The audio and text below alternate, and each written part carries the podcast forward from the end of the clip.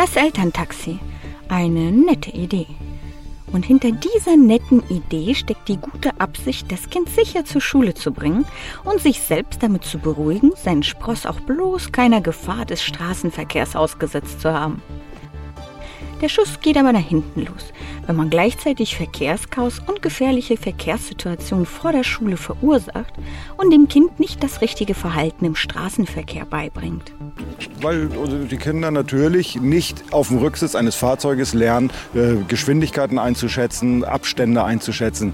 Wie groß ist ein Fahrzeug? Wie sind die Lichtverhältnisse? Das lernen wir natürlich nur wirklich, wenn wir praktisch uns auf der Straße bewegen so müsste doch jedem Elternteil klar sein, dass das Parken in zweiter oder gar dritter Reihe vor dem Schulhof nicht nur für andere Kinder gefährlich ist, sondern eben auch für das eigene Kind, um das die Heli-Eltern ja herumschwirren.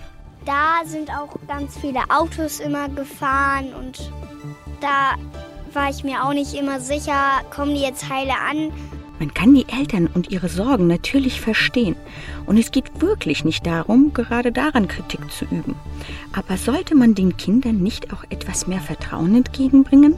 Viele zeigen sich einsichtig, geloben auch Besserung, kommen aber wahrscheinlich am nächsten Tag doch dann wieder mit dem Auto vorgefahren ist. Außerdem ist es gesund, den Schulweg zu Fuß zurückzulegen und kann sich positiv auf das Sozialverhalten ausüben, wenn man diesen beispielsweise mit anderen Schülern bestreitet.